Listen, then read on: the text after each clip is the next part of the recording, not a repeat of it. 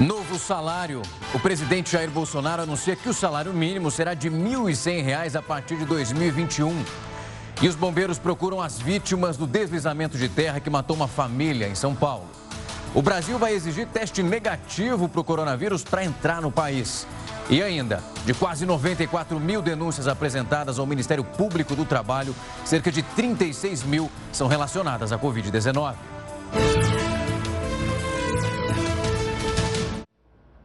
Uma ótima noite para você. Essa edição também está ao vivo no nosso canal lá do YouTube e no Facebook da Record News. A gente sempre vai ressaltar isso para você, presente em todas as plataformas. Um temporal deixou seis mortos, isso em Embu das Artes, na Grande São Paulo. Os corpos de duas mulheres e três crianças já foram encontrados. Um bebê, que é dessa mesma família, ainda permanece desaparecido. E duas casas desabaram e pelo menos outras 40 estão interditadas até esse instante. A cada minuto, uma angústia ainda maior, enquanto Arlete esperava alguma notícia da cunhada. O coração tá mil, né? Ainda mais que a gente não, eles não conseguem encontrar, o desespero vai, as horas vão chegando, o desespero vai ficando maior, né? Porque a esperança vai se acabando de encontrar ela ou a criança com vida ainda, né? Zenaide, de 55 anos, e o neto, de um ano e cinco meses, estavam juntos quando a casa desabou e eles desapareceram. Com a ajuda de cães farejadores, os bombeiros procuravam os dois, soterrados pela lama, nesta comunidade em Embu das Artes, na Grande São Paulo. Quando soube o que aconteceu, uma filha de Zenaide passou mal. No fim da tarde, o corpo dela foi encontrado e a busca pela criança continua. Na casa ao lado, que também desmoronou quando a encosta cedeu, estavam outras pessoas da família. Jaqueline, de 25 anos, e os filhos dela, de 7, de 5 anos e de 8 meses, morreram no desabamento. No mesmo morro, 30 casas foram interditadas por causa do risco de mais deslizamentos. A Defesa Civil retirou 140 pessoas do local. Durante todo o dia, trabalho pesado para fazer a limpeza. O sofá, a cama da Joselita estavam encharcados e alguns eletrodomésticos também ficaram dentro da água. Minha massa só tem um mês de uso, nem paguei ainda, tá tudo molhado, tá debaixo da cama, debaixo do sofá, essas coisas caíram tudo no chão. Esta casa aqui até tinha uma comporta que os moradores fecharam, mas ela não foi suficiente para evitar que a água entrasse. E aí estão tentando aqui, ó, recuperar o que é possível depois que a casa ficou alagada. Olha só a situação e a gente vê que até a geladeira ficou assim, ó, cheia de lama. E quando o Agnaldo enfrentava a enchente, ainda levou um grande susto.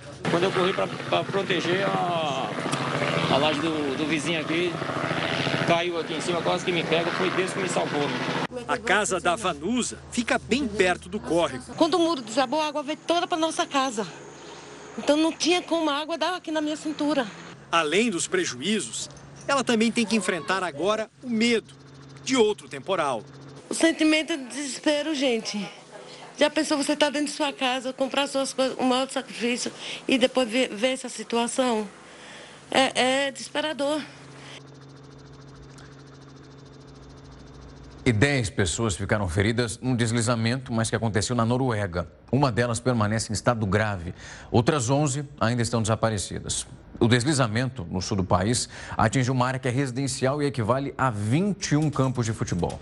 Diversas casas e também prédios foram soterrados, outros desabaram.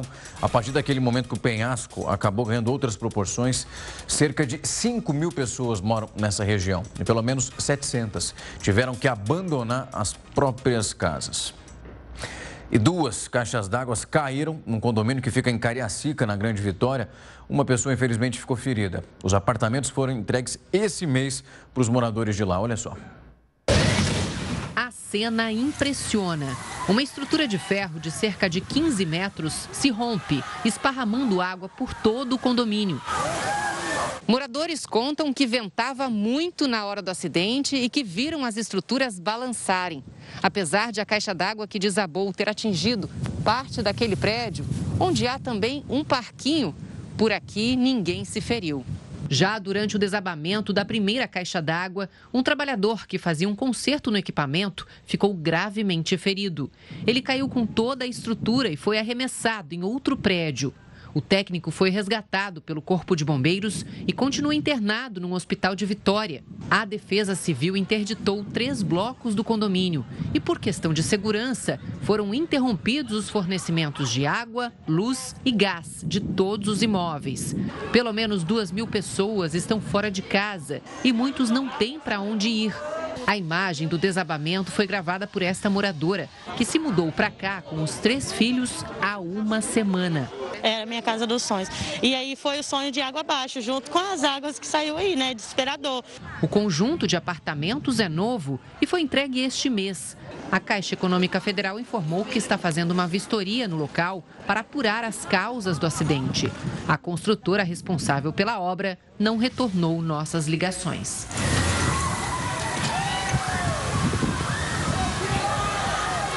Um baita de um susto. O salário mínimo vai passar para R$ 1.100 a partir dessa sexta-feira, dia 1 de janeiro. O presidente Jair Bolsonaro assinou uma medida provisória que eleva o valor do salário mínimo, que atualmente é de R$ 1.045. Ao todo, esse valor sofre um aumento de 55 reais. O presidente explica que esse novo valor se refere ao salário mínimo nacional. Ele é aplicável a todos os trabalhadores do setor público, privado e também para as aposentadorias e as pensões. O Supremo Tribunal Federal decidiu prorrogar as medidas do estado de calamidade que venceriam amanhã. Entre elas, tem aquela que obriga a Anvisa a aprovar um pedido do uso emergencial para as vacinas. Quem tem as informações para a gente é o repórter Matheus Scavazini, que vai trazer tudo que a gente tem de atualização até agora, direto de Brasília. Boa noite, Matheus. Boa noite, Rafael. A decisão liminar é do ministro Ricardo Lewandowski. O ministro manteve a determinação para que a Anvisa libere o uso emergencial de vacinas em no máximo 72 horas após o pedido. Isso vale para as que forem aprovadas de forma definitiva por uma das agências reguladoras de Estados Unidos, da Europa, da China ou do Japão. O ministro também manteve a validade de trechos da lei que permitem medidas de isolamento, quarentena, vacinação e obrigatoriedade do uso de máscara. As regras perderiam a validade amanhã. De Brasília, Matheus Escavazini. Obrigado pelas informações. E chegou hoje a São Paulo o sexto lote da Coronavac. São cerca de 1 milhão e também 600 mil doses. A vacina contra o coronavírus é uma parceria da China com o Instituto Butantan. A carga saiu ontem de Pequim e fez uma escala em Zurique, na Suíça. O Brasil já recebeu até esse momento 10 milhões e 800 mil doses da Coronavac. Segundo o governo do estado, essa primeira fase da campanha deve vacinar 9 milhões de pessoas. O programa de redução de salário e também suspensão de contratos de trabalho chega ao fim amanhã, no dia 31 de dezembro. Para entender melhor como vai ficar a situação do trabalhador que vai mudar, algumas que são muito específicas, eu vou conversar agora com o advogado especialista em Direito e Processo do Trabalho, Rafael Camargo Felizbino. Doutor, eu agradeço o tempo e a disponibilidade para bater esse papo com a gente e já lanço essa pergunta para o senhor, porque muitas pessoas falavam da possibilidade de estender não vai ter jeito. A gente tem uma mudança de ano e todas essas alterações, como redução de jornada, suspensão de contrato, param de valer. Boa noite, Rafael. Boa noite a todos os telespectadores do Jornal da Record News. Exatamente. Uh, essas medidas emergenciais de manutenção do emprego e da renda que foram estipuladas, primeiramente, pela medida provisória 936 de 2020 e posteriormente convertida em lei pela lei 14.020 de 2020, elas terão aí a sua eficácia, a sua vigência encerrada amanhã, dia 31 de dezembro. Logo, todas as empresas deverão necessariamente encerrar os acordos tanto de suspensão de contrato quanto de redução de jornada com redução de, de, salário. Isso porque essas medidas, elas são vedadas, elas são proibidas pela CLT. Elas só foram permitidas em decorrência do estado de calamidade pública instaurado aí pela pandemia do novo coronavírus. Uma observação deve ser feita. Muito embora esses acordos devam se encerrar amanhã, fato é que os, empresa... que os empregados ainda gozam da estabilidade decorrente desses acordos por igual período ao estabelecido na redução de jornada ou na suspensão do contrato. Por exemplo, se o empregado teve o contrato suspenso por 90 dias, ele agora tem uma garantia de emprego, uma estabilidade também por 90 dias. Nesse caso, ele só poderá ser demitido da empresa se ocorrer justa causa ou falta grave uh, no decorrer do contrato de trabalho. Doutor, a partir do momento que a gente tem esse encerramento, essa mudança de cronograma e as leis começam a ser aplicadas numa situação diferente, por mais que a gente ainda passe por a pandemia, estamos sentindo os efeitos dela em relação ao desemprego e tantos outros fatores negativos. O empregado, ele procura a empresa, porque obviamente que a empresa sabe até quando esse contrato dessa forma fica em vigor, como que reage nesse momento? Espero a empresa me procurar ou então aciono, enfim, o que o trabalhador deve ficar atento nesse momento? Muito bem. O ideal é sempre haver o diálogo. Eu penso que a justiça do trabalho, né, até como professor, eu falo isso para os meus alunos, a justiça, o judiciário deve ser procurado em última uh, análise ou em última instância. Uh, deve-se haver uma conversa entre empregados e empregadores, até porque, Rafael, será um momento muito difícil. Ao contrário do que podemos imaginar, muitas empresas estão sentindo os efeitos desastrosos da pandemia agora. Os pequenos empresários, os micro e pequenos empresários, fizeram empréstimos durante a pandemia e estão começando a pagar agora. E, por sua vez, o empregado, ele quer ali garantir o seu emprego, que foi justamente o, o objetivo do governo e do legislador quando instituiu ah, as regras de suspensão e redução de jornada. O que pode acontecer, e certamente a gente está, nós uh, da área trabalhista estamos apostando nisso, é que os sindicatos passem a negociar essas suspensões ou reduções de jornada por acordo ou convenção coletiva. Né? Mas fato é que a melhor opção é sim empregados e empregadores sentarem, pôr as cartas na mesa e conversar. Olha, eu estou com essa situação, você precisa do emprego, eu quero te manter aqui, mas não tenho as melhores condições, vamos fazer um acordo. Uh, esses acordos, Rafael, não, eles não, é, não precisam, a gente não precisa ter medo de celebrar esses acordos, porque eventuais abusos, aí sim, certamente poderão ser levados ao Poder Judiciário para que possam aí uh, estar combatendo eventuais fraudes que podem eventualmente acontecer. Doutor, o senhor falou que nós temos ali, essa, a partir do momento que entra em vigor um projeto como esse, as leis foram muito bem exploradas, regulamentadas, onde se falava que não pode ter a demissão de acordo, por exemplo, como o senhor estava falando, se a empresa entrou nesse regime durante três meses, o funcionário ele também tem uma estabilidade após o final do acordo de três meses. Se isso não for respeitado e acontecer uma demissão, o funcionário é indenizado, ele entra na justiça e recebe uma multa pelo preço de descumprimento? Exatamente. Se o empregador não cumprir, não respeitar esse período de estabilidade, o empregado terá direito a esse período de forma indenizada, seja na sua rescisão ou, na última hipótese, uh, buscando isso perante o Poder Judiciário Trabalhista. E bastará que ele junte uh, aos autos, né, o processo, o acordo que ele fez por escrito, porque pela legislação, esses acordos deveriam ter sido celebrados necessariamente de forma escrita.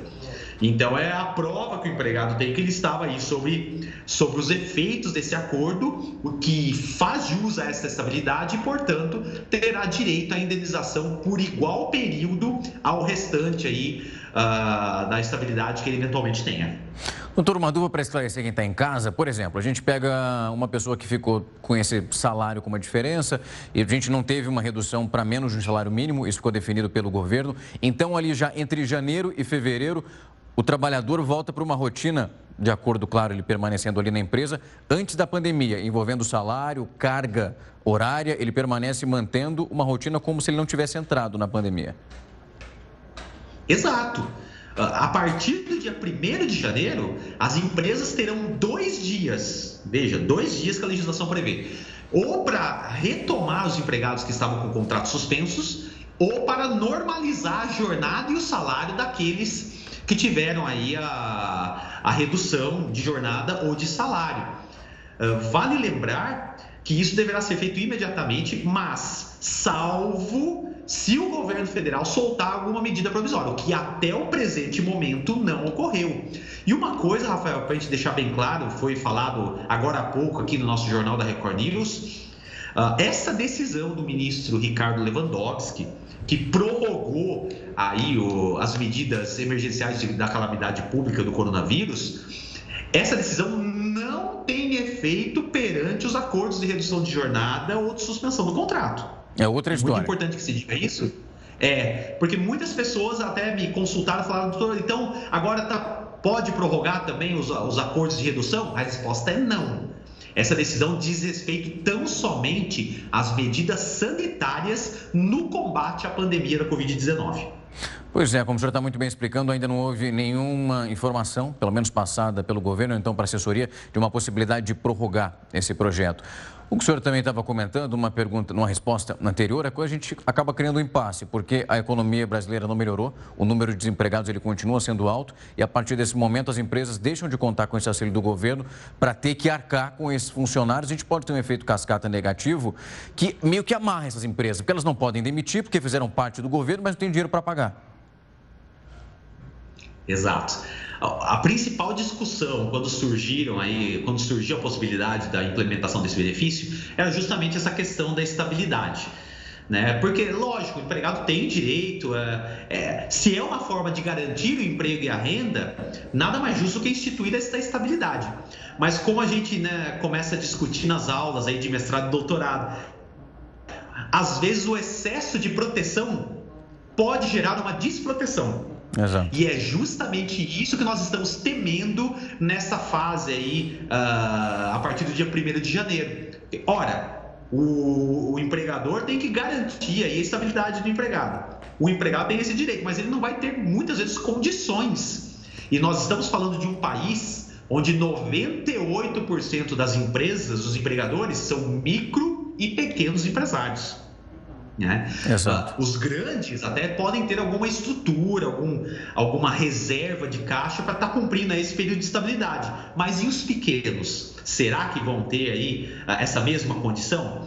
Então, de fato, Rafael, nós temos um impasse pela frente, um desafio e que nós deveremos empenhar nossos melhores esforços para aproximar empregados e empregadores para solucionar esse impasse. Doutor, eu agradeço o tempo e a disponibilidade para esclarecer essas informações. A gente está nessa virada de ano, muita coisa vai mudar, pelo menos se a gente continuar nesse rito que está aparecendo. Até agora, o governo federal não se pronunciou sobre esse assunto, mas a gente vai acompanhar e se tiver mudança, a gente volta a contactar o senhor para trazer pelo menos uma aula mais esclarecida aqui para os nossos telespectadores. Obrigado pelo tempo e a disponibilidade. A partir de hoje, passageiros vindos de voo do exterior vão ter que apresentar uma declaração de saúde e um teste negativo para a Covid-19. Sem isso, não vão entrar. O teste de Covid feito nos Estados Unidos há três dias foi tão importante quanto o passaporte para Rogério retornar ao Brasil. Muita gente não embarcou e o pessoal desesperado.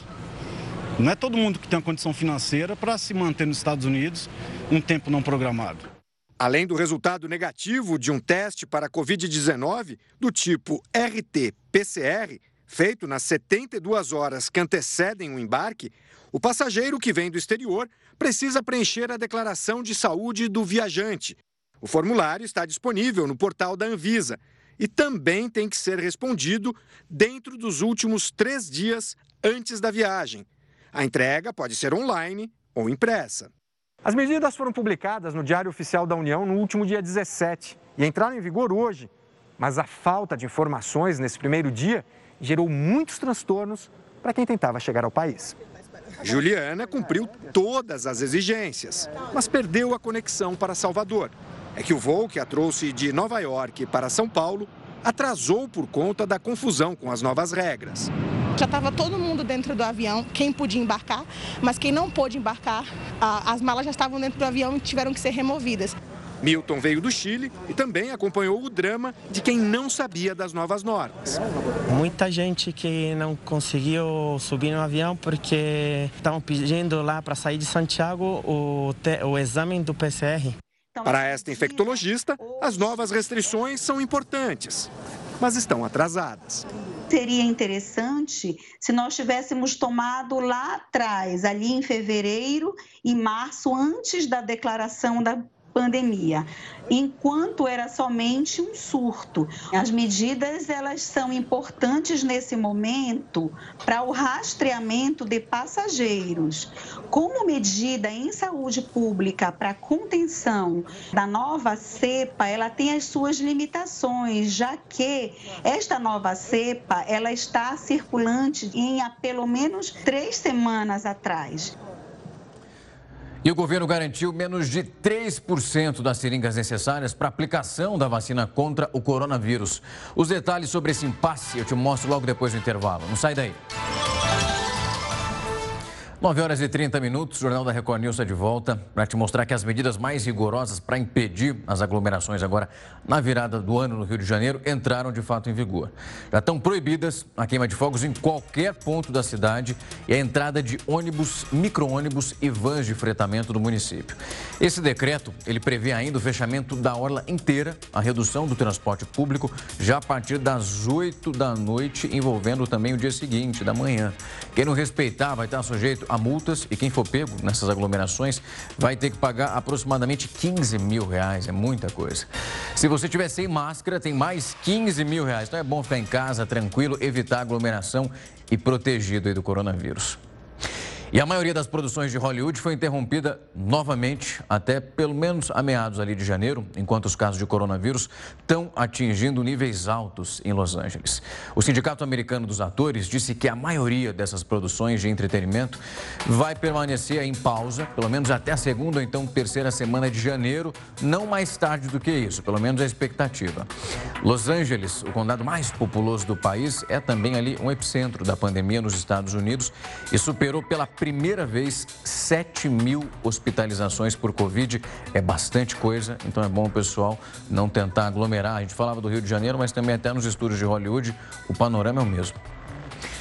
Além das vacinas, as seringas são agora o motivo do impasse entre os governos estaduais e o governo federal. Como o Ministério da Saúde já fracassou na, muitas vezes naquele preão da compra do material, o Conselho dos Secretários Estaduais decidiu pedir que as empresas que produzem as seringas aqui no Brasil sejam proibidas agora de exportar. O pregão eletrônico para a compra de 331 milhões de seringas foi considerado um fracasso. O governo conseguiu comprar somente 2,4% do total de seringas e agulhas necessárias para a vacinação contra a Covid-19.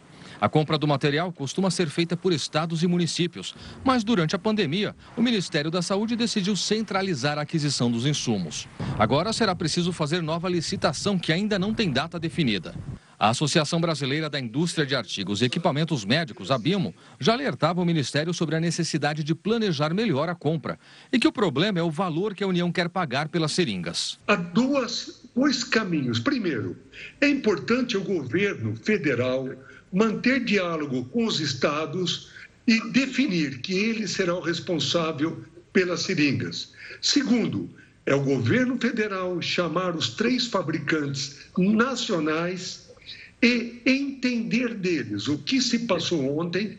E a resposta será que o preço de referência que o governo deu estava equivocado mas muitos estados não quiseram arriscar e começaram uma corrida paralela para conseguir as seringas. São Paulo comprou 71 milhões. Rio de Janeiro já tem 8 milhões. No Pará foram adquiridas quase 4 milhões. A Bahia garantiu quase 20 milhões. O Distrito Federal tem 1 milhão e 200 mil seringas e abriu processo para mais 4,8 milhões. E o Rio Grande do Sul abriu licitação para 10 milhões de seringas. Os estados também querem fazer um apelo ao governo federal para que as empresas que produzem as seringas aqui no Brasil sejam proibidas de exportar esse material. O Conselho Nacional de Secretários de Saúde vai formalizar o pedido ao Palácio do Planalto para facilitar a compra direta pelos estados, assim como ocorreu com os respiradores. Veio com muito atraso e, em razão disso, a gente é, teve o fracasso dessa licitação. É chegada a hora do Ministério da Saúde sentar com a indústria nacional, se for o caso, a impedir exportação desses, desses insumos, se for o caso, até fazer a requisição administrativa dos mesmos, assim como aconteceu com os respiradores, mas é fundamental que a gente garanta a imunização de toda a sociedade brasileira. Em nota, o Ministério da Saúde informou que o pregão ainda permanece em andamento e que o motivo desses lotes fracassados foi o preço estabelecido pelas empresas, que estava bem acima do estimado. A previsão do governo agora é assinar os contratos em janeiro e o Ministério não quis comentar o pedido que foi feito pelo Conselho das Secretarias Estaduais de Saúde. Você vai ver também que o Ministério Público do Rio de Janeiro denunciou hoje o ex-marido da juíza Viviane Vieira do Amaral por homicídio quintuplamente qualificado. O engenheiro Paulo José Arronese é apontado pelo Ministério como o autor do assassinato da ex-esposa, que foi morta com 16 facadas na véspera de Natal. Esse crime aconteceu na Barra da Tijuca, no Rio de Janeiro. A magistrada foi morta na frente das três filhas do casal, que tem entre 7 e 10 anos. Na denúncia, a promotoria afirma que esse caso se trata de um feminicídio claro. Também foi destacado que o ex-marido permanecia inconformado com o término desse relacionamento. E com o início da vacinação em vários países, fica a dúvida: como as empresas vão reagir em relação aos funcionários? Será que o chefe vai poder forçar um profissional a tomar essa vacina? Logo depois do intervalo, tem uma entrevista para esclarecer todas essas dúvidas. A gente está de volta para te mostrar que o Senado argentino aprovou um projeto de lei da legalização do aborto nas primeiras 14 semanas de gestação. Essa proposta obteve 38 votos a favor e 29 contra e uma única abstenção. Até agora, a Argentina tinha uma das legislações mais restritivas da região em relação ao aborto. A interrupção da gravidez só era permitida em casos de estupro ou então quando a saúde da mãe do bebê permanecia em risco. O Reino Unido é o primeiro país a aprovar o uso emergencial da vacina contra a Covid-19, que foi desenvolvida pela Universidade de Oxford. Tem uma parceria com a farmacêutica AstraZeneca. Segundo o próprio governo, 100 milhões de doses foram encomendadas, é o suficiente para imunizar 50 milhões de pessoas. A vacinação deve começar já na próxima segunda-feira. A prioridade vai ser aquela pessoa que pertence ao grupo de risco. Uma outra vacina, que é a da Pfizer, já estava em uso no país, nós mostramos isso aqui. As autoridades afirmaram afirmaram que as doses das duas fabricantes juntas vão garantir a imunização total da população britânica. Depois do Reino Unido, a Argentina também já anunciou a aprovação da vacina de Oxford e da farmacêutica AstraZeneca. A gente aqui no Brasil permanece esperando. Lá nos Estados Unidos, os idosos chegaram a acampar para garantir a vacina contra o coronavírus. As filas na Flórida começaram a se formar no domingo, logo depois que o governo anunciou os locais de vacinação. E elas estão se estendendo ao longo da semana. Você está vendo aí a cena junto comigo. Além dos profissionais de saúde, os idosos com mais de 65 anos também foram incluídos nessa primeira fase da campanha de imunização do Estado. A vacinação ela é feita por ordem de chegada e por isso ninguém quer perder o seu lugar na fila. Com o início da vacinação em vários países, fica a dúvida: como as empresas vão reagir em relação aos funcionários? Será que um chefe vai poder forçar o profissional a tomar essa vacina? Para conversar sobre esse assunto comigo, eu vou conversar agora com Alexandre Rico, ele que é advogado especialista em direito do trabalho. Doutor, eu agradeço o tempo e a disponibilidade. Já vou lançar a pergunta que eu praticamente já citei ali. O patrão vai poder obrigar o funcionário, a partir do momento, claro, que a gente tiver uma vacina, a tomar essa dose ou não? Isso vai ter que ser feito através de um acordo, porque o STF já decidiu sobre, pelo menos em partes, em relação a isso, né? Rafael, uma boa noite. Bom, esse é um tema que tem preocupado muito as pessoas, né? E, na verdade, o que nós temos é o seguinte: tudo vai depender de uma legislação específica, né? Como você bem pontuou aqui, o STF ele já enfrentou o tema e indicou que a questão da obrigatoriedade da vacina ela é constitucional e caberá aos estados, aos municípios, ao Distrito Federal promover legislação específica sobre isso, inclusive com medidas de suporte para que as pessoas que não queiram se vacinar tomem a vacina, como por exemplo aplicação de multa, aplicação de algumas restrições de direito. No âmbito das relações de trabalho, nós precisaríamos observar o quê? A legislação que está por vir. A priori, o patrão ele não pode impor ao empregado um dever de vacinação. No entanto, Verificada a legislação futura, havendo essa obrigatoriedade, ele poderá sim exigir do empregado que mostre algum certificado, algum documento específico de vacinação, e se o caso, ele pode também propor medidas ali que são medidas jurídicas para que o empregado atenda, observe, né, cumpra com a legislação vigente. Doutor, o que a gente, se a gente analisa a decisão que foi tomada pelo Supremo Tribunal Federal, a gente cai exatamente no que o senhor está explicando muito bem. O patrão ele pode colocar algumas medidas que levem esse funcionário a tomar, a ser vacinado. E as pessoas podem confundir isso com a obrigação, a pessoa ser obrigada a tomar vacina, você pego e levado direto para um posto de saúde. É uma situação completamente diferente, né? Exato. É, a questão da obrigatoriedade, ela não significa, né, muito embora seja compulsória, não significa uma vacinação à força. Né? As pessoas têm os seus direitos individuais que são salvaguardados pela Constituição Federal. No entanto, no momento de pandemia, o que, que nós temos? Nós temos aqui um direito maior, um bem jurídico indisponível que é a vida. Nós temos um conceito de preservação da vida num sentido coletivo, a sociedade. Então, por isso que o STF entendeu que, em que pesem as garantias individuais né, das pessoas, o direito coletivo ele se sobrepõe. Então, por isso a obrigatoriedade ela é constitucional. No âmbito das relações de trabalho, é um conceito muito parecido. O empregador ele tem um dever de, de vigilância e de salvaguarda da saúde dos empregados. Então, se houver uma legislação específica e o empregado não tome a vacina, pode o empregador sim aplicar é, medidas que estão ali previstas em lei. Se o caso até uma demissão por justa causa, mas é claro que um cenário dessa natureza ele ainda vai sofrer um enfrentamento do poder judiciário, porque tudo isso é muito novo na nossa sociedade. Né? Doutor, eu imagino que causa um impasse e uma confusão, porque a gente tem uma decisão, como a gente está debatendo aqui desde o início da entrevista, tomada pelos ministros, onde os municípios e os estados podem tomar as medidas, onde as pessoas vão receber a vacinação através de um pedido, ou então uma solicitação, dependendo do que ali o empregador fizer em relação ao empregado. A gente pode ter uma janela de uma falta de legislação, onde causa um impasse, né? Porque o empregador ele pode chegar a um ponto ok. A partir do momento para você entrar na empresa, você tem que estar vacinado. A partir do momento também que a gente tem a vacina. Isso pode ser feito nesse período até de ter uma legislação específica, definida o que pode e o que não pode? Pode acontecer sim.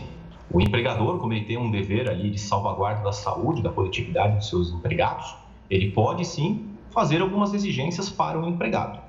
Tá? E o empregado, no caso de uma desatenção nesse sentido, ele pode sofrer algumas sanções, aquelas que são previstas em lei. Hoje a CLT ela já disciplina algumas questões dessa natureza. Existem também as convenções coletivas. Então tudo isso deve ser analisado de uma forma multidisciplinar. O fato é que nós estamos diante de um novo cenário e que demanda uma certa observação ali muito pontual dos fatos que vão acontecendo. Né? Nós estamos nos adaptando a esse cenário. Doutor, essas medidas são muito parecidas, pegando um exemplo que a gente consegue entender pela vivência que a gente já passou, é no caso de um voto, né? Quando você não vota, você tem algumas restrições, como o CPF bloqueado, até para tirar passaporte. É, uma, é um caminho que vai muito parecido para o que a gente já conhece, mas agora a gente cita algo que é mais sério, que é a saúde pública, e que essas medidas se tornam praticamente que obrigatórias, digamos assim.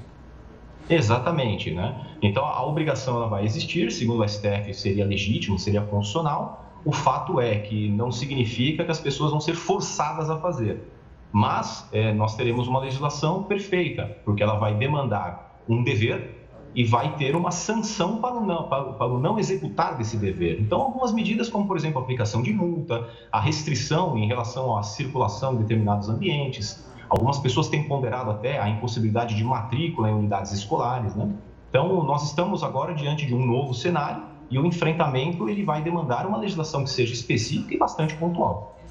Doutor, quando a gente chega num cenário como esse, é comum a gente encontrar pessoas dizendo: ah, é minha liberdade, eu não quero tomar vacina, então se você está preocupado, tome a vacina. Mas quando a gente fala de um efeito ali de proteção envolvendo algumas pessoas, essas medidas se tornam essenciais porque algumas pessoas de acordo com as vacinas que já estão disponíveis sendo aplicadas em outras, partes do, em outras partes do mundo, elas não podem receber esse tipo de vacinação. Então, a partir do momento, esse tipo de vacina, que eu permito que um funcionário entre na minha empresa, podendo infectar outras pessoas, a gente tem uma questão que vai ficando cada vez mais ampla e que o empregador vai ter que tomar uma decisão muito específica em relação a isso, como o senhor falou, pedindo para que esse funcionário tome a vacinação. Se ele discordar, isso pode gerar uma demissão? Sim, dependendo da legislação existente, é, no caso, se houver uma obrigatoriedade, existindo ali a possibilidade de aplicação de penas específicas e havendo ali uma insubordinação por parte do empregado, pode acontecer sim uma demissão por justa causa. No entanto, em sendo um cenário novo, né, haverá um enfrentamento, certamente, por parte do judiciário para uma análise bem pontual dessa dinâmica, né, um dever, uma obrigatoriedade e a sanção prevista. Então, cada caso certamente será analisado de acordo com as suas pontualidades. Existe um direito individual, como você bem pontuou, né? Eu não quero tomar a vacina. No entanto, em se tratando de saúde coletiva, saúde pública, é, é, fato que esse direito coletivo, sociedade, ele acaba se sobrepondo às, nossos, às nossas garantias que são individuais. Pois é, essa discussão já nem vacina temos ainda, temos possibilidades, isso já tem que ser discutido. O STF deu o primeiro passo, que é extremamente importante. A gente vai continuar acompanhando para saber quais aí são os próximos desenrolares. Doutor, muito obrigado pelo tempo e a disponibilidade. Até a próxima. Perfeito, eu agradeço. Forte abraço. Até. O Ministério Público está investigando uma suposta festa do Neymar lá em Mangaratiba, no estado do Rio. Será que vai acontecer mesmo? Os detalhes sobre essa polêmica eu te mostro logo depois do intervalo. Não sai daí. Representantes da Pfizer e da AstraZeneca, fabricantes de vacinas já aprovadas em outros países, se reuniram de fato com a Anvisa. Eles reabriram aquela possibilidade de pedir o uso emergencial do medicamento. Até agora, as farmacêuticas tinham mostrado interesse nesse registro, só o definitivo. Até agora, nenhum laboratório solicitou registro da vacina contra a Covid-19 à Agência Nacional de Vigilância Sanitária. No entanto, parece que da noite para o dia tudo mudou. Hoje, durante reunião entre a Anvisa e representantes do laboratório AstraZeneca no Brasil, foi discutida a possibilidade de uso emergencial para a vacina contra a Covid-19. A expectativa é de que a Fiocruz apresente até o dia 15 de janeiro a documentação que falta.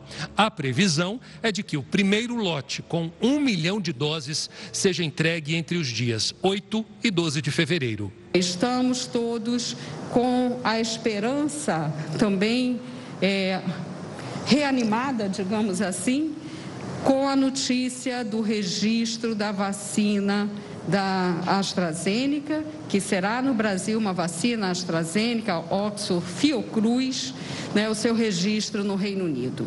É um dia histórico.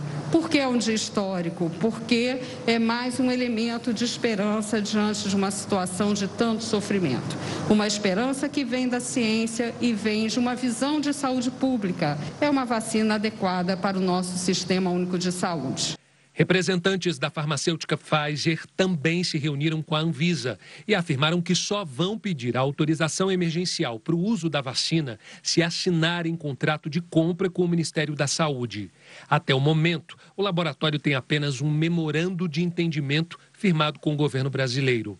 Depois que a Pfizer reclamou da burocracia excessiva para o registro, a Anvisa se mobilizou e decidiu simplificar as regras para o pedido de autorização emergencial.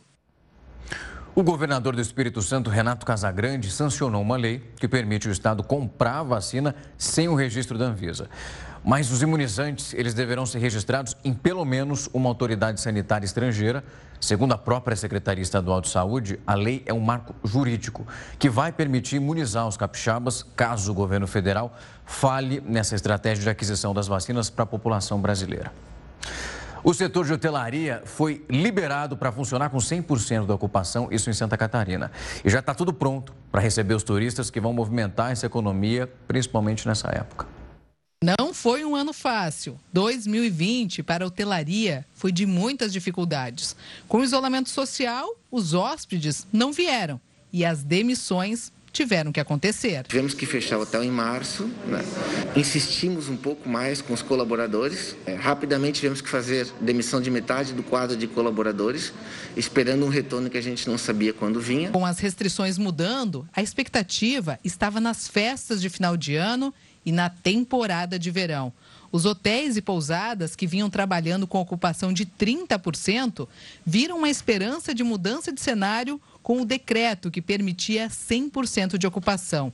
Mas a incerteza voltou quando o Ministério Público entrou com uma ação civil pública solicitando a retomada de decretos antigos, que eram mais restritivos. Tribunal de Justiça de Santa Catarina suspende liminar que restringia a ocupação em hotéis, pousadas e estabelecimentos de hospedagem.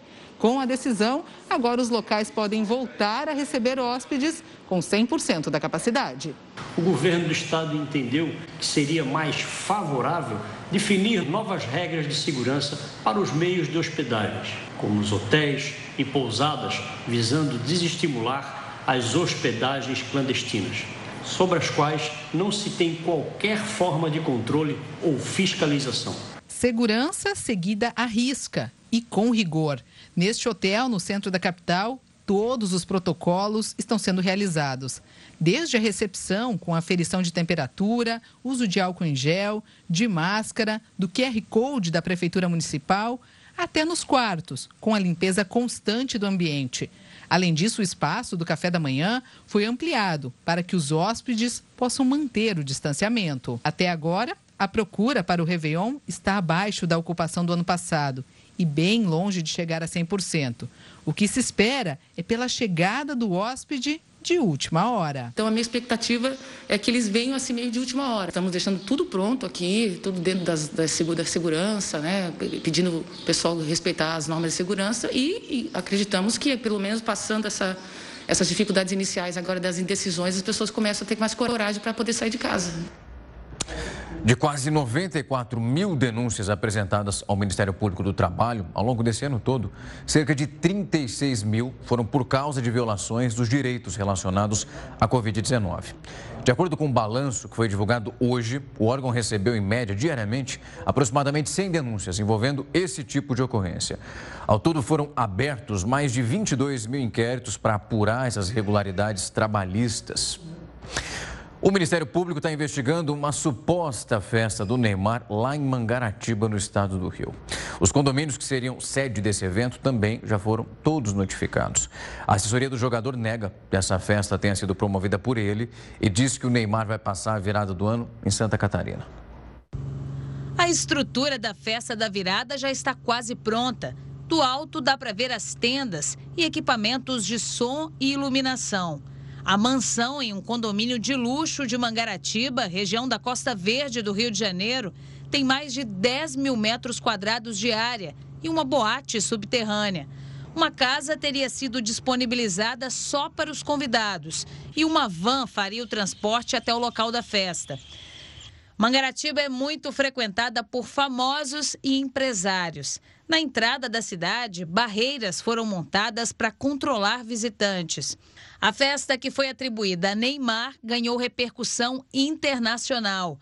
Jornais italianos destacaram um evento de cinco dias para 500 convidados. Outro publicou mega festa na cara da Covid. O tradicional The Guardian da Inglaterra chamou a farra de festa macabra. A Prefeitura de Mangaratiba, que cancelou as comemorações do Ano Novo por causa do aumento do número de casos da Covid-19 no município, disse que não pode impedir eventos que aconteçam em uma área privada. O Ministério Público do Rio diz que apura denúncias sobre a possível festa promovida pelo atleta e que vai intervir se for necessário. A assessoria de imprensa de Neymar diz que o jogador não é responsável pelo evento de Mangaratiba e que deverá passar o Réveillon em Santa Catarina. O jogador apareceu hoje nas redes sociais ao lado de amigos no litoral catarinense. A farra de fim de ano em plena pandemia parece não assustar outros ex-jogadores. No mesmo condomínio de Neymar, em Mangaratiba, Emerson Sheik estaria montando um evento para virada na área externa dessa casa. Já Adriano Imperador foi filmado no palco de uma casa de shows do Rio de Janeiro.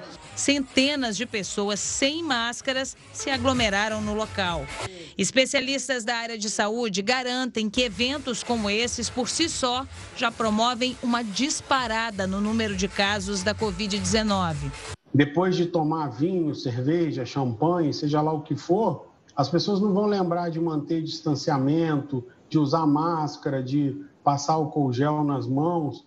Então, assim, é um local onde se encontram pessoas que estão em diferentes cuidados com a pandemia.